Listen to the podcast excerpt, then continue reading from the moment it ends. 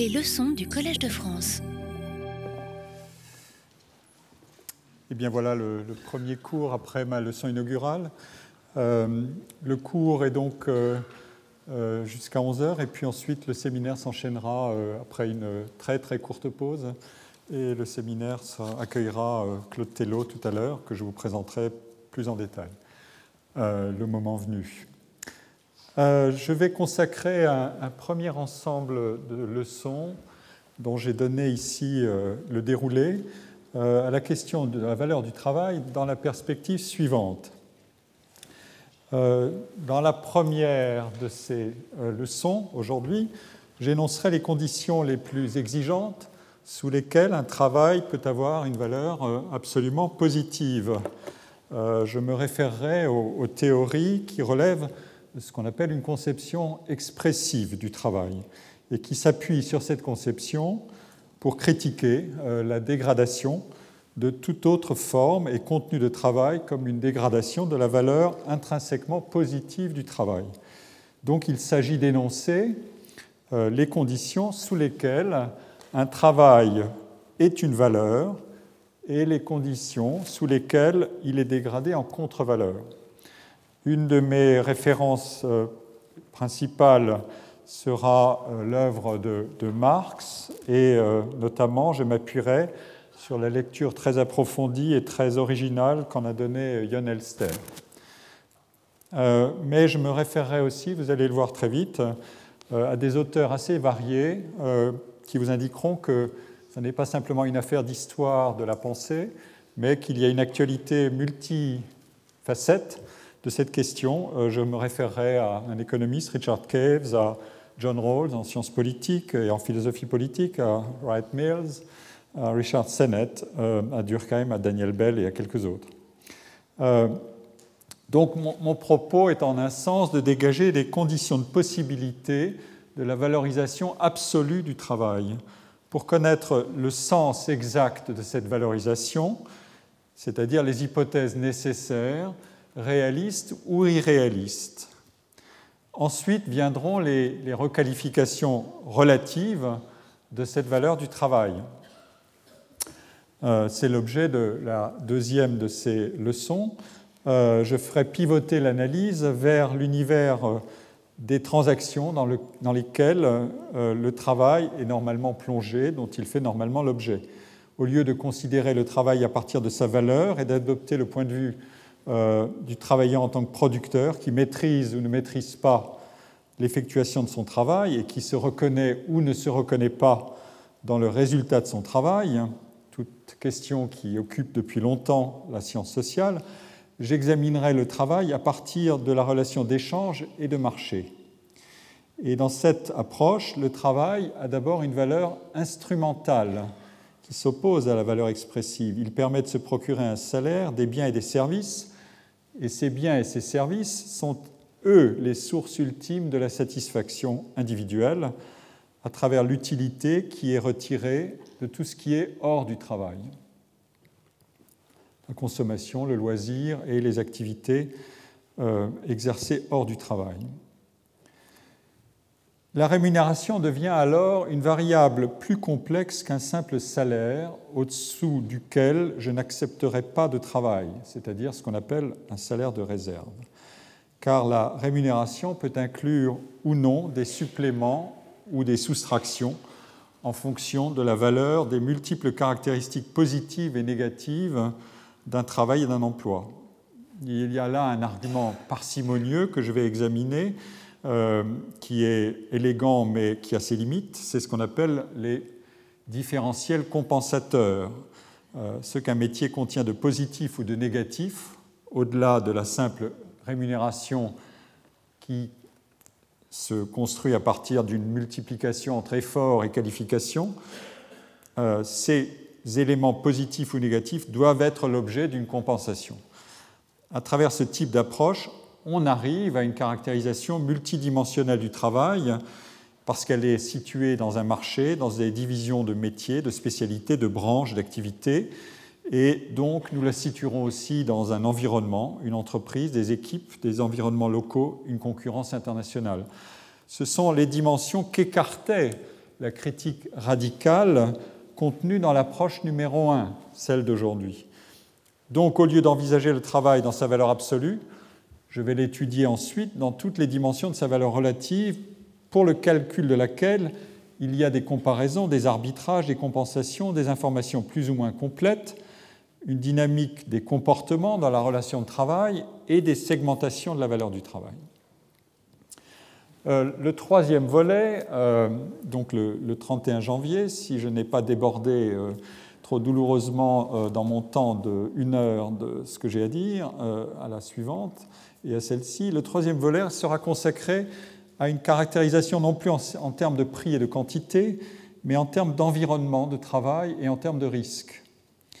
Exposition à des risques physiques ou psychiques, un sujet qui est monté beaucoup ces dernières années dans l'exercice de l'activité, à des conditions plus ou moins favorables de réalisation de son travail selon la qualité du management euh, et selon le comportement des partenaires de travail, exposition à des risques liés à l'environnement national et international de l'activité, aux performances de l'entreprise, à la conjoncture générale, au choc technologique.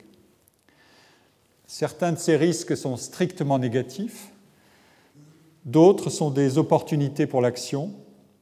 Euh, un monde où il n'y a pas de risque est un monde euh, où on n'agit pas, on subit des opportunités pour l'action ou l'initiative, et la gestion de ces risques dépend des interactions de travail et de la structure et du comportement de l'organisation. Certains risques sont assurables, euh, d'autres sont compensables, d'autres sont générateurs de mobilité ou d'innovation. Donc j'examinerai là la valeur du travail à partir des conditions de son effectuation.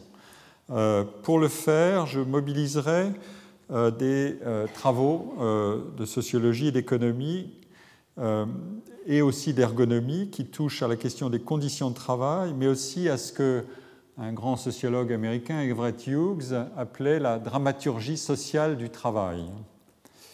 Une approche très originale qui n'en finit pas d'inspirer la bonne sociologie, je crois, aujourd'hui. Enfin, j'aborderai en quatrième le son, euh, le versant opposé de celui du travail, c'est-à-dire la variété des situations de non-travail et des usages du temps hors du travail. Euh, le centre de l'analyse, c'est le loisir, euh, et l'analyse consistera à opérer pour le loisir une décomposition symétrique à celle du travail. Il existe bien évidemment des quantités et des qualités fort différentes de loisir. Une situation surprenante sur laquelle je vous laisse méditer pour l'instant, c'est que quantité et qualité ne sont pas forcément associées positivement. En d'autres termes, la fameuse classe de loisirs de Thorstein Veblen, celle des classes supérieures, a changé. Euh, les quantités, les qualités et les intensités de travail sont couplées bien différemment aujourd'hui avec les quantités et les qualités de loisirs. Au terme de cette première série de leçons, je vous livrerai une, conclusion théorique intermédiaire. Alors j'en viens à, la première, euh, donc la valeur expressive du travail. Euh, dans ma leçon inaugurale, euh, j'ai brièvement mentionné les deux définitions fonctionnelles ordinaires du travail, sa valeur instrumentale et sa valeur expressive. Euh, selon la première, le travail, c'est l'engagement de l'énergie individuelle dans des conditions plus ou moins pénibles d'effort physique et de charge mentale. Et selon la seconde, c'est la réalisation de soi dans l'agir productif. Alors, la distinction entre ces deux valeurs a été forgée par une très longue tradition philosophique et reprise dans la critique sociale de la mutilation du travail par sa spécialisation et sa marchandisation. Et elle n'est devenue, comme je l'ai dit brièvement, euh, opératoire qu'avec la caractérisation multidimensionnelle de toute espèce de travail. Mais que nous dit exactement cette opposition entre travail instrumental et travail expressif? Est-ce que cette opposition est strictement superposable à une opposition entre travail simple ou routinier et travail complexe? Pour vous donner un aperçu du problème, je vais partir de quatre éclairages qui vont en quelque sorte faire tourner le, sujet de, manière euh, un peu inattendue, mais pour euh, vous encourager à l'attention et euh, au questionnement. je vous propose d'abord cet extrait de ce grand livre de John Rawls qui s'appelle La théorie de la justice, qui est un grand classique de la science sociale autant que de la philosophie politique. Et la citation qui figure ici, pour ceux qui parviennent à la lire, mais je vais la, lire à haute voix. Euh, cette citation fait apparaître le lien entre la satisfaction ou la gratification procurée par l'activité, sa complexité et l'individualisation expressive dans l'activité. Je lis. Il se peut que des activités complexes soient plus agréables parce qu'elles satisfont le désir d'expériences nouvelles et variées et laissent de la place pour des prouesses d'ingéniosité et d'invention.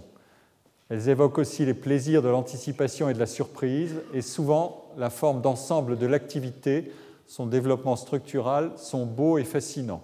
En outre, des activités plus simples excluent la possibilité d'un style individuel et de l'expression personnelle que permettent et même exigent des activités complexes, car comment tout le monde pourrait-il les réaliser de la même façon?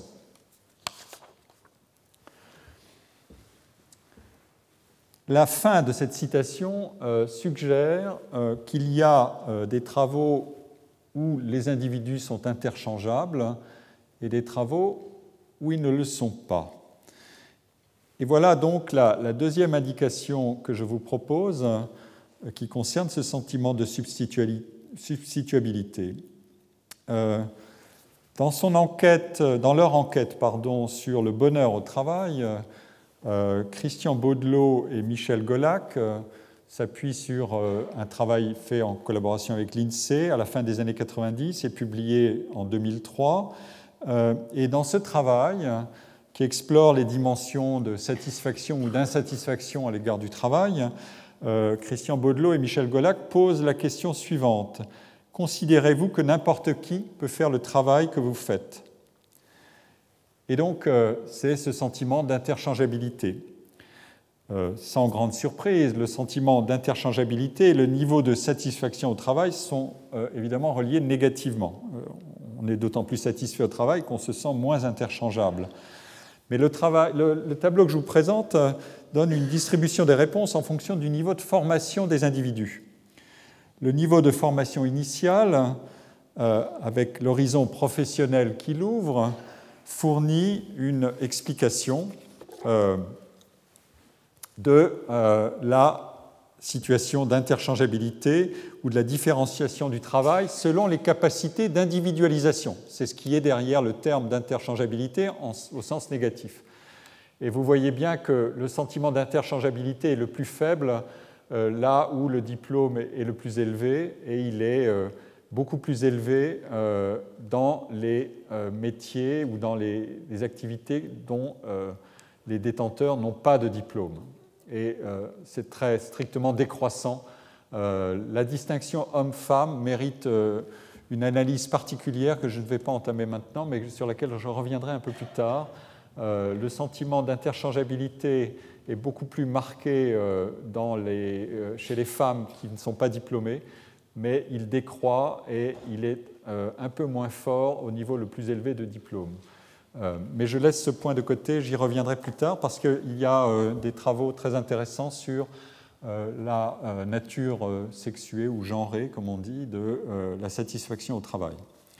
je les aborderai plus tard.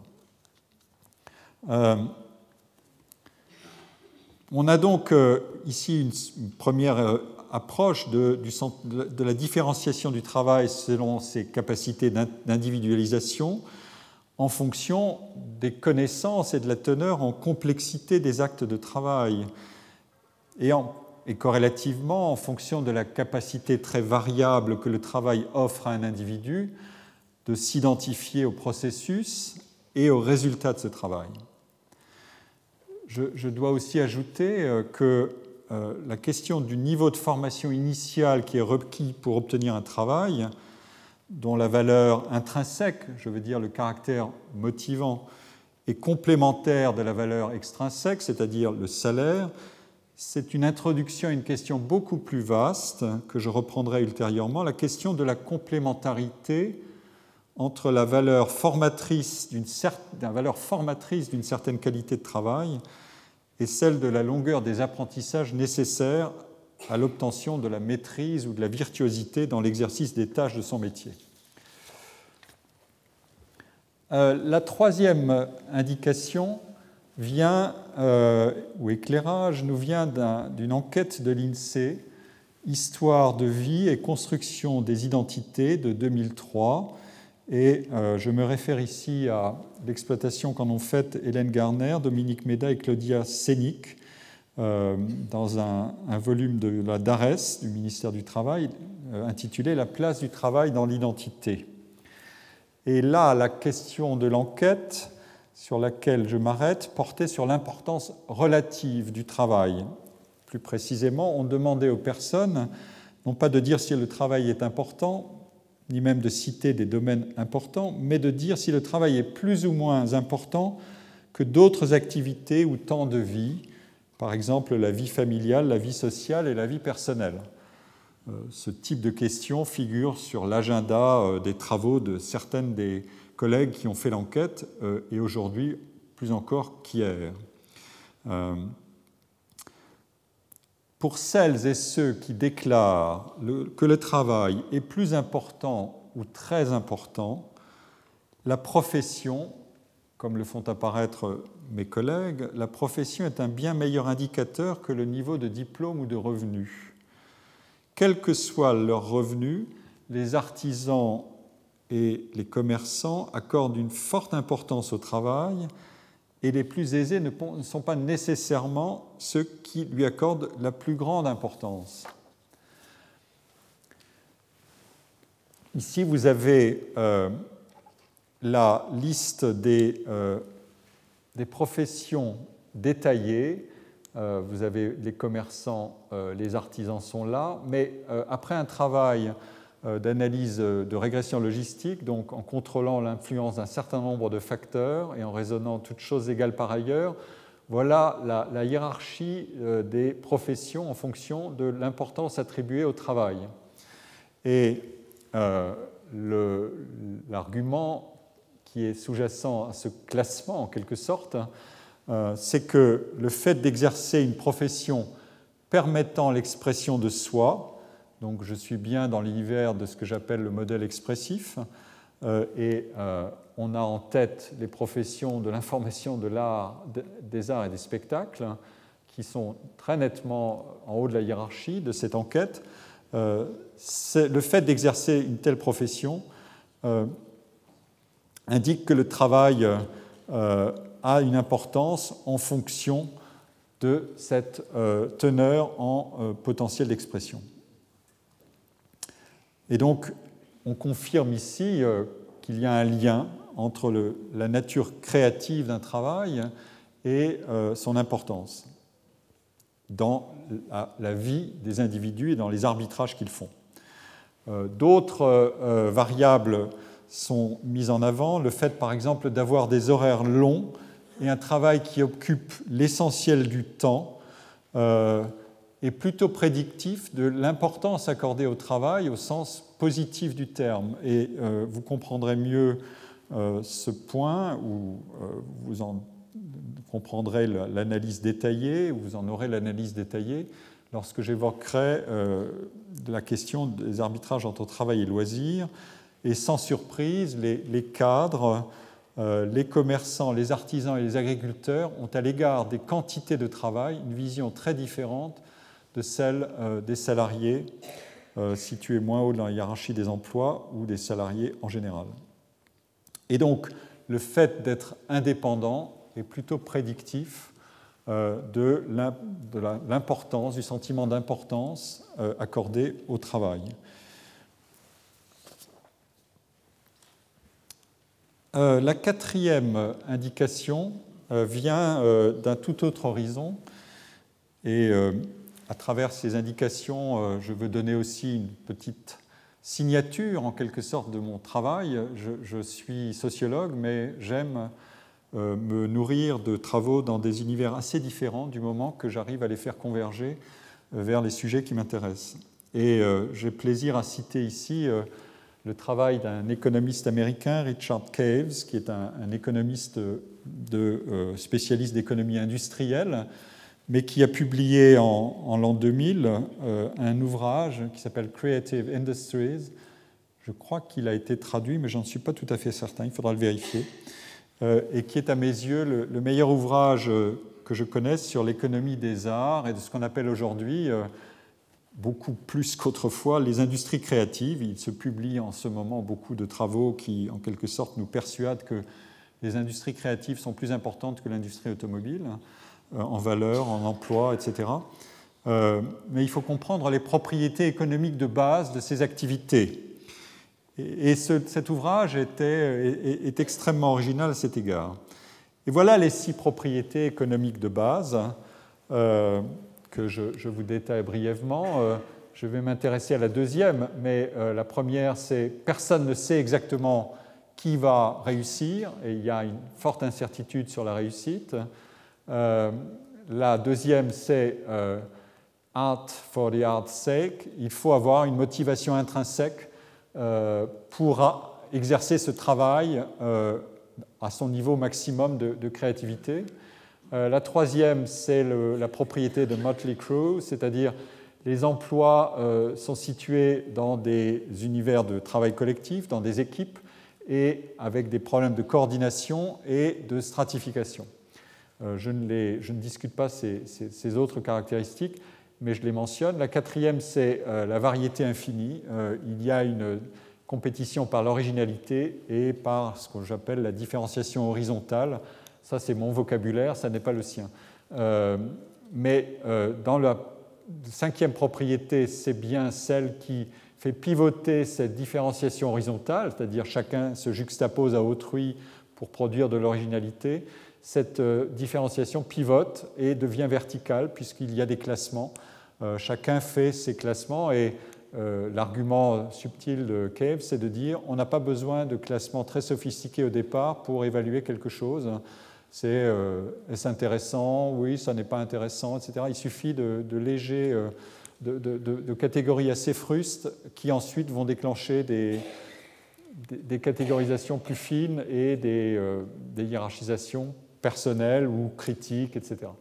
et qui, qui, donneront lieu à des, systèmes de classement et à des tournois de célébrité.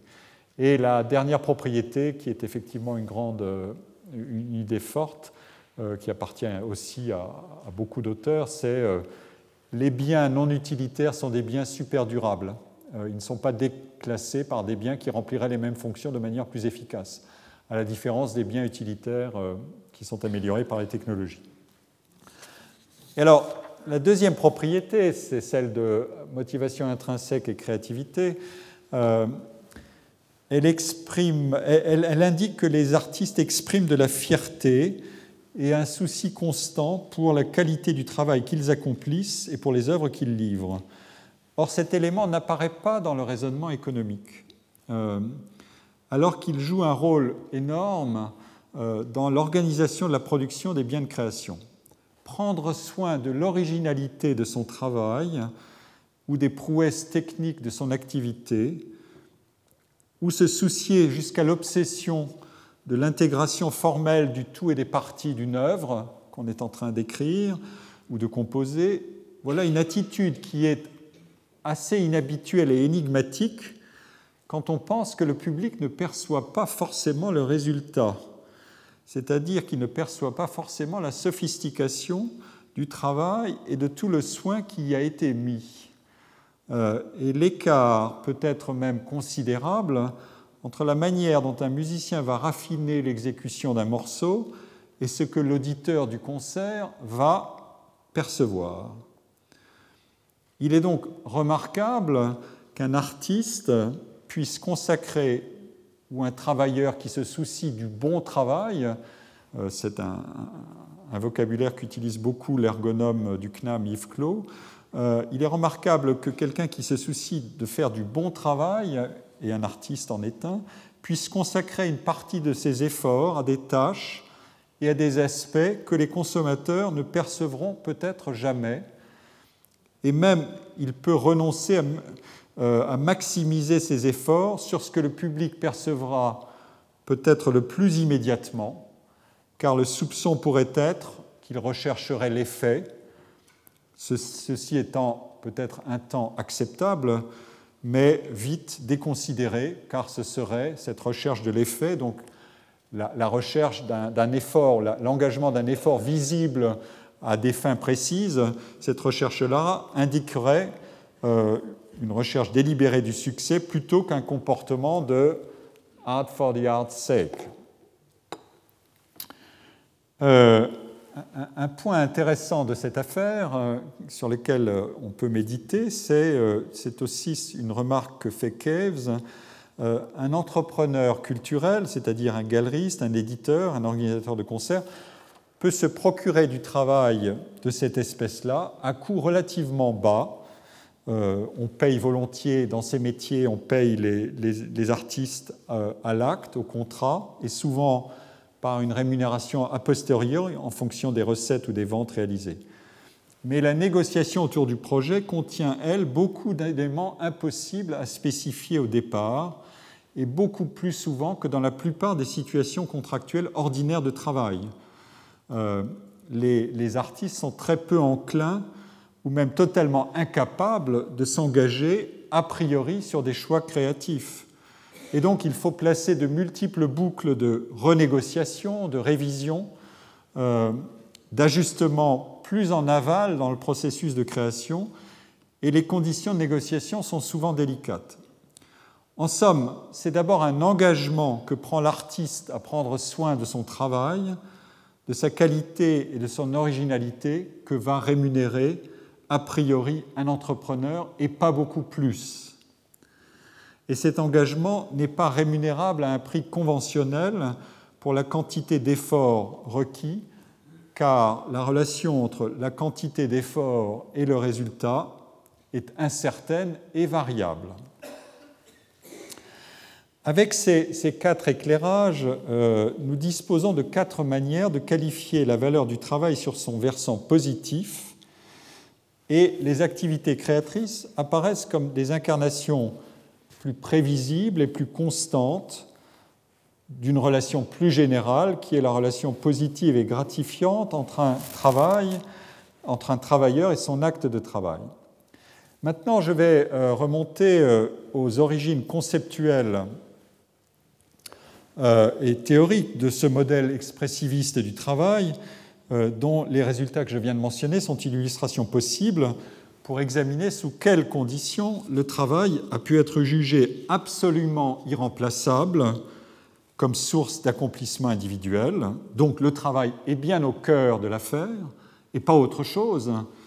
Et en même temps, euh, si je pousse euh, l'échelle de valorisation et sa graduation jusqu'à son maximum pour chercher là où il est absolument positif, je vais évidemment dégager un idéal type ou un idéal critique, euh, mais je vais vérifier s'il est robuste et s'il est cohérent. Robuste et cohérent sont deux qualifications un peu différentes, vous allez comprendre. Évidemment, euh, dans le monde euh, non idéal typique, on peut descendre les curseurs pour vérifier ce qui reste ou ce qui ne reste pas des conditions de possibilité de cette valorisation absolue du travail. Alors, euh, je l'ai dit, l'analyse de la double valeur du travail est enracinée dans l'histoire. Elle va d'Aristote à, euh, à, des auteurs contemporains. Euh, un de ceux qui a été beaucoup discuté récemment est André Gortz, mais euh, cette histoire passe aussi par Anna Arendt. Et chaque fois, il s'agit de vérifier ce que vaut le travail en fonction de son utilité directe ou indirecte. Cette tradition se confond avec, pour l'essentiel, avec l'histoire d'un modèle expressiviste de la praxis, de l'action euh, transformatrice du monde. Souvenez-vous que Aristote disait que nous vivons dans le monde sublunaire, c'est-à-dire le monde qui est situé sous la Lune, et que ce monde est inachevé, et que c'est dans un monde inachevé que l'action euh, peut se développer. Dans un monde soumis à la régularité euh, euh, des astres et au principe déterministe du mouvement des, planètes et des atomes, l'individu n'aurait pas sa place, sauf pour exécuter les dictates de la nécessité euh, des lois physiques. Euh, si le monde est inachevé, l'action prend sa place. Euh, voilà un résumé rapide, mais de la métaphysique aristotélicienne de l'action. Charles Taylor a retracé l'histoire de, l'avènement des valeurs d'originalité, d'authenticité et de sincérité personnelle qui sont au cœur de la conception du soi individuel quand il a exploré ce qu'il appelle le tournant expressiviste de la culture moderne en Europe. Euh, il la situe dans le sillage de l'œuvre essentiellement de Rousseau et de euh, Herder, qui est un poète allemand. Dans cette euh, conception, les individus sont dotés d'une forme, sont dotés d'une forme d'intériorité inédite. L'individualité de chacun est fondée sur les caractéristiques particulières de sa personnalité des caractéristiques qu'il faut préserver, de l'imitation et de l'influence d'autrui. Euh, tous les mots comptent ici, j'espère qu'ils continueront à résonner dans ce que je dirai plus tard, parce qu'il faut les garder en mémoire. Euh, quand on veut dire, mettre en relation le travail et la personnalité individuelle, il faut qualifier aussi ce qu'est la personnalité individuelle pour savoir ce que le travail fait à la personnalité individuelle. Et chacun peut, grâce à la réflexivité du rapport conscient à soi et du dialogue intérieur, chercher à accéder aux profondeurs intimes de sa personnalité. Euh, la valeur d'authenticité que met en avant aussi euh, la démonstration de Charles Taylor ajoute au contrôle réflexif d'un rapport sincère avec soi-même la reconnaissance de l'originalité de chaque mode individuel d'existence ce qui est une source de célébration de la différence et de la diversité. Et dans ce cas, la réalisation de soi ne devrait être, dans l'idéal, entravée ni par le conformisme social, ni par des inégalités qui interdisent de reconnaître la juste valeur de la personnalité de chacun et qui empêchent l'épanouissement complet de celle-ci. Si chacun a une façon originale d'être humain, chacun doit encore découvrir ce soi qui, ne se laisse rapporter à aucun modèle préexistant. Et ici intervient dans la démonstration de Taylor la référence à l'art et à l'artiste comme un modèle de définition de soi qui est tout à fait central. Euh, je, ne peux pas le détailler faute de temps, mais euh, on peut en trouver aisément les, démonstrations dans le livre de Charles Taylor, Les sources du moi, et euh, dans un autre ouvrage qui est Le tournant expressiviste de la, tournant de la culture, euh, le, pardon, le malaise de la modernité. Euh, c'est sur cette conception expressiviste que s'appuie Marx, notamment dès les manuscrits de 1844, pour formuler sa conception du travail. Euh, la généralisation à laquelle procède Marx part bien de l'idée d'une valorisation de la personnalité et de sa singularité irréductible et la met en contact avec le travail. La personnalité est une valeur universelle, le travail dans son incarnation souhaitable, c'est-à-dire libre et non aliéné, sera le moyen de réalisation de cette personnalité. Et rien d'autre que le travail. C'est le travail lui-même qui le sera, ce moyen.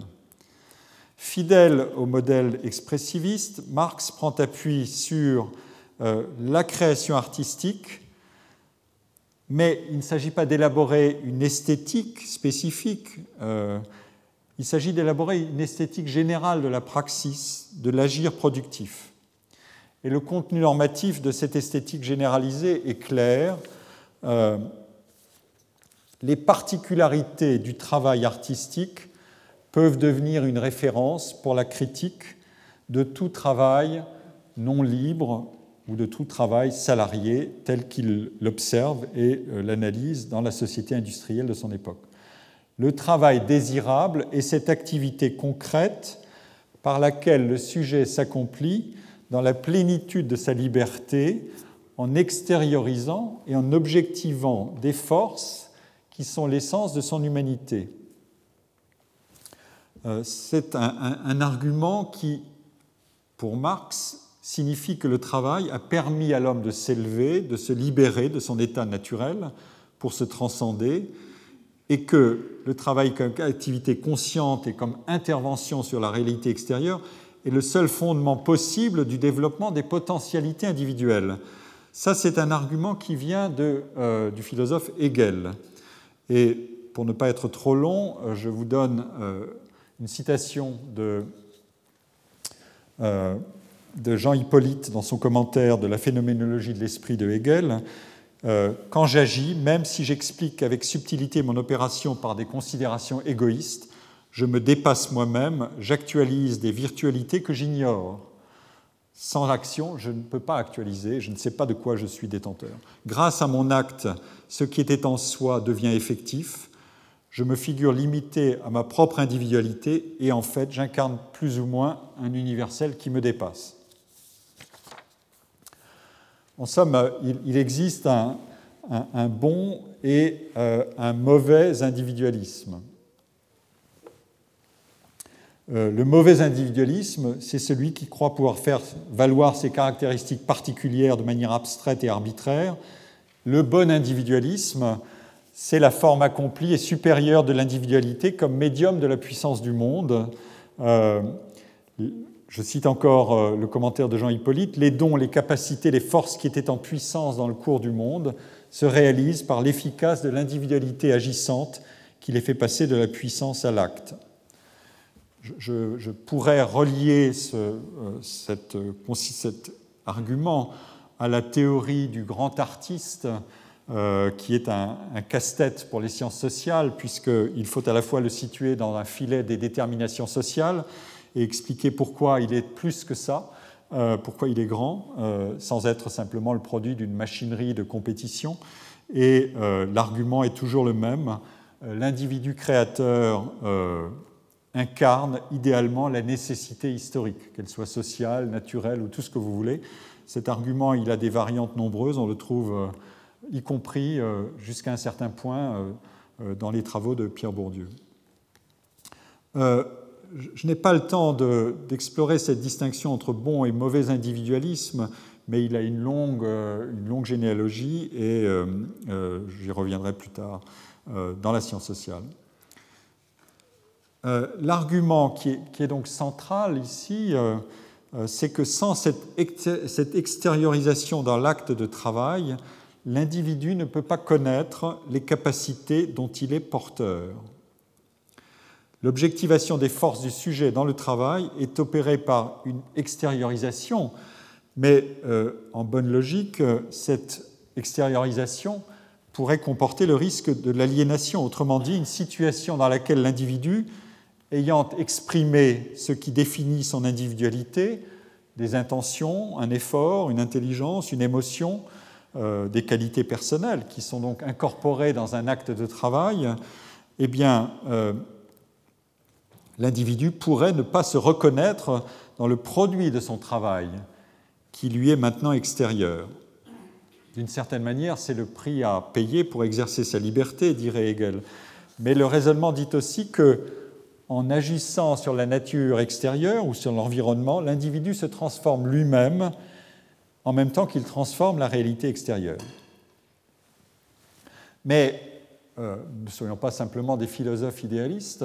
Là où Marx s'écarte d'un raisonnement à la Hegel, c'est que la réalité extérieure sur laquelle l'individu intervient, pour Marx, c'est une réalité sociale, économique, industrielle alors que Hegel ne s'intéressait qu'à la nature pré-industrielle du monde, s'il allait du côté de l'économie et du social. Et donc, dans la conception marxienne du travail expressif, ou du caractère expressif du travail, la source de l'aliénation, c'est l'insertion du travail dans les rapports capitalistes qui dégradent le travail en marchandise et l'activité en effort rémunéré, instrumentalisé, en quantité échangeable et finalement abstraite, des temps, des quantités, des horaires, de la mesurabilité de toutes les qualités particulières pour les rendre commensurables, rémunérables, euh, et pour en contrôler l'engagement dans l'acte de travail. Maintenant, la question est à quel type exact de travail avons-nous affaire pour savoir s'il permet une bonne extériorisation ou un bon auto-accomplissement, ou self-actualization, comme on dit en anglais? Et ici, euh, euh, je, retrouve un, argument de, Jon Elster dans son livre que j'ai mentionné sur Marx. Euh, cet idéal d'autoréalisation qui constitue l'essence du communisme marxien est fondé sur une argumentation de type aristotélicien. Euh, cet argument de type aristotélicien, j'en donne la, formulation qu'en a, produite John Rawls euh, dans le même livre que j'ai cité, La théorie de la justice. cet argument dit le principe aristotélicien affirme que toute chose égale par ailleurs, les êtres humains aiment exercer leur talent et que plus ces talents se développent, plus ils sont complexes, plus grande est la satisfaction qu'ils procurent. On prend d'autant plus de plaisir à une activité qu'on y devient plus compétent, et entre deux activités qu'on exerce bien, celle qu'on préfère et celle qui fait appel à une gamme plus large de jugements, plus subtile et plus complexe. Les êtres humains préfèrent le projet à long terme le plus complet parce que son exécution implique probablement une combinaison plus complexe de talents.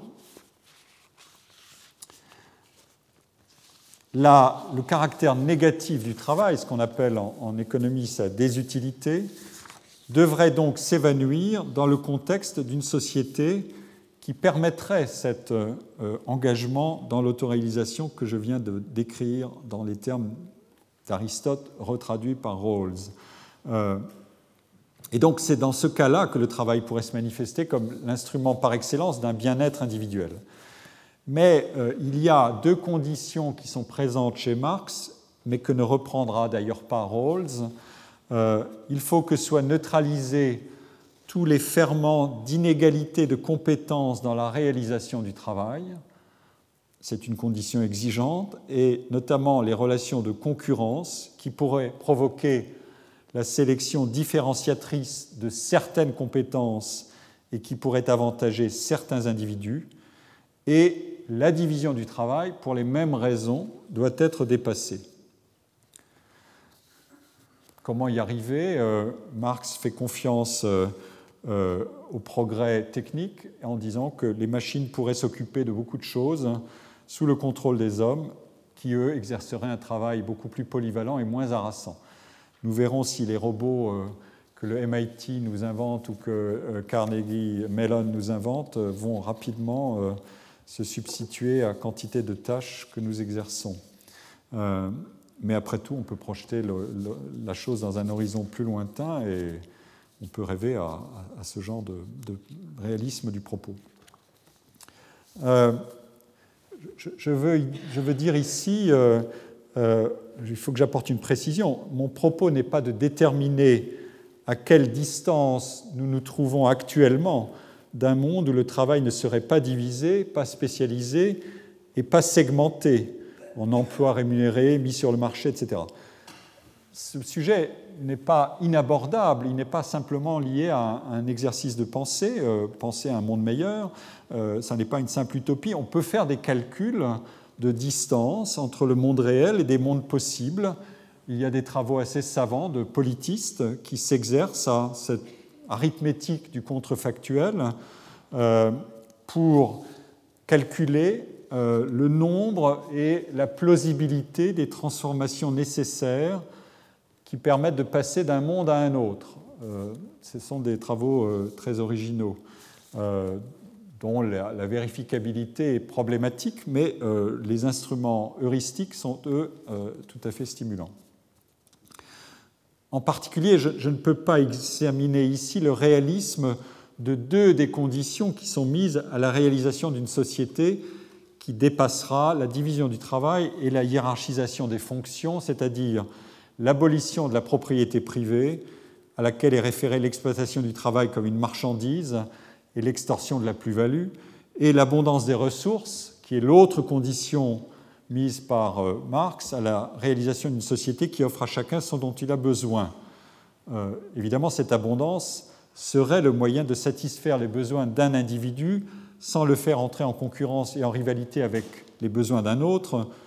C'est ce que précisément induit la relation de rareté, la situation de rareté, euh, cette relation de rareté, ou situation de rareté, qui, dans la formule de Sartre que j'ai indiquée dans ma leçon inaugurale, brise la euh, relation fondamentale de réciprocité entre les individus, alors même qu'ils se reconnaissent mutuellement dans leur liberté d'agir. Euh, sur ce sujet, il y a beaucoup de, problèmes euh, à discuter. Marx faisait une confiance très élevée à la technique, d'autres et à l'arraisonnement de la nature par la technique, pour employer une formule philosophique célèbre. D'autres marxistes et plus récemment encore, euh, euh, je veux dire Lukács, Bloch, Marcuse ou André Gortz, pour le citer à nouveau, indiquaient un scepticisme radical à l'égard de cet espoir technicien de Marx et en quelque sorte cette confiance dans les innovations pour exercer une domination de la nature et résoudre tous les problèmes d'abondance de ressources. Mais je ne vais pas plus loin. mon propos est, en un sens plus limité, mais je, pense qu'il est analytiquement plus radical. Euh, il faut déterminer à quelles conditions il est possible de concevoir le travail comme bon et absolument épanouissant, et non seulement pour soi, mais pour chacun. Euh, et je vais montrer que ces conditions de possibilité qualifient uniquement le côté de la production et qu'elles qualifient de manière absolument et irréductiblement négative euh, toute relation d'échange dans, laquelle le travail est pris. Euh, la première condition de possibilité, euh, c'est la liberté, l'autonomie, la spontanéité, c'est-à-dire l'absence de prescription subordonnante dans l'exercice du travail. Ces mots deviennent des indices dans l'analyse des conditions de travail. Donc, prenez-les actuellement dans l'exercice que je réalise, prenez-les à leur graduation maximale. Ensuite, on va les faire entrer dans euh, les interactions avec d'autres critères et on va descendre le curseur, mais ces mots sont des mots clés. Euh, l'autonomie est une valeur essentielle elle a d'ailleurs son maximum et au-delà d'un certain point critique, elle peut devenir euh, aussi euh, un désagrément. Mais je reviendrai à ce, point un peu plus tard. Donc cette première condition de possibilité est très nette. Euh, elle va aussi, elle a trait aussi à ce qu'on peut penser de la subordination dans la relation de travail et notamment dans la relation salariale. subordination, c'est je me subordonne contre un contrat qui a ses propriétés rémunératrices et assurantielles aussi. Euh, Marx a fait du, du, travail créateur le levier de la distinction entre travail libre et aliéné, et le travail libre doit être le moyen de déployer la totalité des capacités. Et donc parler d'activité créatrice, ici, c'est presque un pléonasme, car l'agir humain dans une telle conception ne peut s'exprimer pleinement qu'à condition de ne pas se transformer en moyen pour obtenir autre chose, et notamment un gain, donc de ne pas être dépossédé de son sens, de ses motivations intrinsèques, ni du résultat de son action. Euh, souvenez-vous du principe numéro 2 de Richard Caves, Art for the art's sake. Euh, ce n'est pas la doctrine esthétique de l'art pour l'art, c'est plus que ça. Euh, alors, euh, il ne s'agit pas de, décrire ici, en parlant du, travail artistique ou du travail créateur, euh, il ne s'agit pas de détailler les conditions de réalisation de ce travail comme un travail spécialisé. Euh, c'est l'inverse qui est fait par, par ce genre de théorie. Il existe une théorie générale de la praxis dont le travail est le socle, parce que le travail est une forme supérieure d'action et de réalisation, et les activités créatrices en sont une bonne incarnation. Voilà la, démarche. Et ce que provoque euh, tout simplement la division du travail, la spécialisation hiérarchisée des tâches, c'est la réification des capacités. Autrement dit, le développement de certaines qualités aux dépens d'autres. Euh, c'est le thème euh, du salarié, en quelque sorte, mutilé, estropié, euh, où l'on sacrifie tout un monde, comme dit Marx, de dispositions et d'intérêts producteurs. Les travaux qui ont été à l'origine de la sociologie française du travail après, la Deuxième Guerre, notamment les travaux de Georges Friedman, qui sont inauguré par un grand livre sur le travail en miettes, euh, disent exactement cela euh, à propos des effets dévastateurs de la division taylorisée du travail, qui sont une application et une amplification de cet argument. Et donc, euh, dans une société qui aurait dépassé cet état-là, l'activité dans son, sa dimension gratifiante ne serait plus le fait d'une catégorie particulière de travailleurs spécialisés, l'activité créatrice en particulier, mais elle trouverait sa gamme dans une, elle trouverait sa place dans une gamme d'activités habituelles euh, de chacun. Il n'y aurait plus euh, des poètes et, d'autres travailleurs, mais il y aurait, chacun ferait notamment de la peinture ou de la poésie, mais aussi autre chose, comme le dit Marx dans l'idéologie allemande. Alors, est-ce que déployer euh, ces capacités est un processus spontané et naturel? Oui, en un sens, mais il faut trois conditions. Il ne faut donc pas qu'il y ait de contraintes sur la réalisation du travail. Il y a une deuxième condition qui est intéressante euh, et qui n'est pas banale. Il ne faut pas qu'il y ait de possibilité d'échec. Et la troisième n'est pas banale non plus. Euh, il ne faut pas qu'il y ait de jugement émis sur la valeur de la réalisation, car le jugement et sa nature comparative seraient porteurs de différenciation, de compétition, de spécialisation. Autrement dit, et ça c'est une condition extrêmement exigeante, il faut essentiellement bannir la dimension intersubjective de l'action créatrice pour en faire un principe d'expansion illimitée de l'auto-accomplissement individuel par le travail. Euh, l'argument de, l'autonomie euh, est à prendre en un sens au pied de la lettre.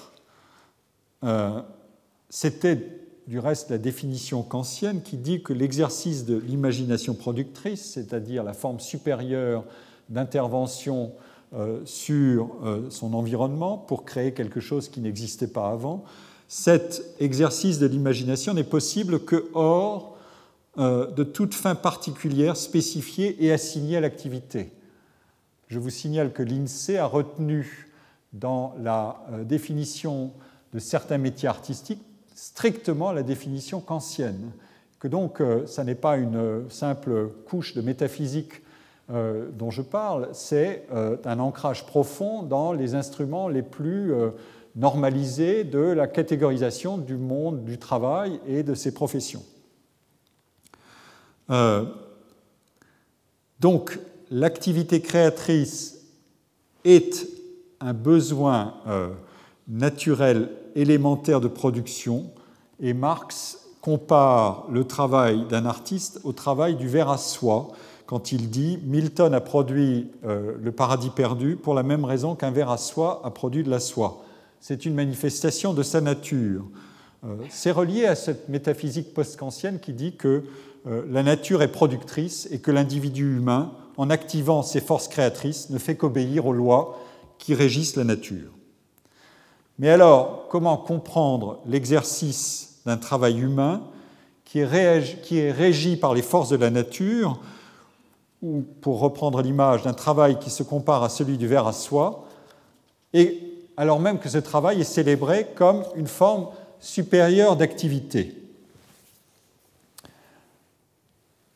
Euh, le point intéressant qu'on peut faire sortir ici, c'est que euh, si c'était une activité simplement du verre à soie, ça voudrait dire que l'individu n'éprouve aucune peine à produire ce qui deviendra euh, autre chose, mais l'équivalent de la soi. Or, et c'est un argument qu'introduit Marx lui-même, euh, le fait de surmonter des obstacles est en réalité une source de satisfaction qui peut être obtenue tout particulièrement dans ce qu'est la nature créative du travail. Autrement dit, la liberté d'autodétermination dans le cours de l'activité et dans l'autonomie n'exclut nullement l'effort, le sérieux, la dedication to one's work, pourrait-on dire en anglais, euh, grand thème d'une certaine psychologie du travail, de la motivation, ou encore le soin pris à son travail, comme dirait Caves. Euh, la citation que je peux vous donner ici euh, est, assez intéressante. c'est une critique d'Adam Smith. C'est une citation, sur laquelle Yann Elster a attiré mon attention, et donc j'ai plaisir à la donner.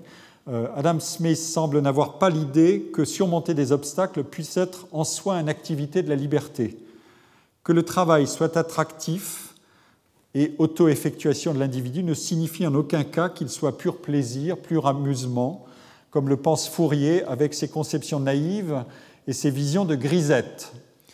Des travaux effectivement libres, comme la composition d'une œuvre musicale par exemple, requièrent justement à la fois un sacré sérieux et l'effort le plus intense.